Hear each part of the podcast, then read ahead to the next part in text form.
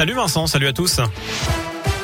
Et à la une des tags racistes condamnés à Clermont par le maire de la ville, plus précisément cours Raymond Poincaré et rue de la Treille. Olivier Bianchi a réagi sur Twitter. Il estime, je cite, que les débats politiques de ce début de campagne présidentielle deviennent franchement délétères et que l'on cherche à monter Mohamed contre François. Il ajoute que le racisme n'a pas et n'aura jamais sa place à Clermont. Fin de citation. Un homme de 34 ans contrôlé par la police ce week-end dans le quartier du Mazet. Sur lui, les fonctionnaires ont découvert trois barrettes de résine de cannabis.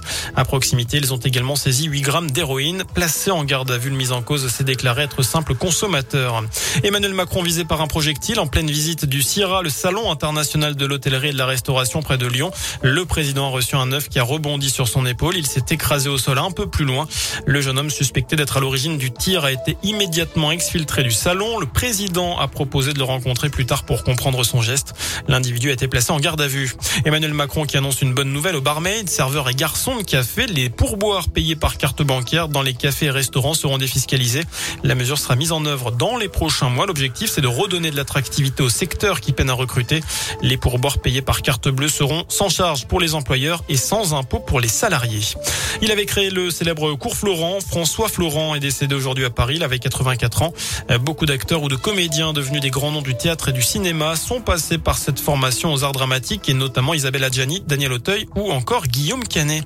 Enfin, tiers, plus que jamais capitale mondiale du couteau le salon Coutelia aura lieu ce week-end et plus de 200 exposants venus de 17 pays différents sont attendus.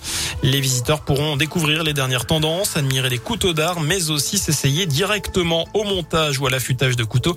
La filière coutellerie, euh, ou plutôt la filière coutelière tiernoise reste très importante puisqu'elle représente encore 1620 emplois, 80 entreprises artisanales et 90 sous-traitants et fournisseurs.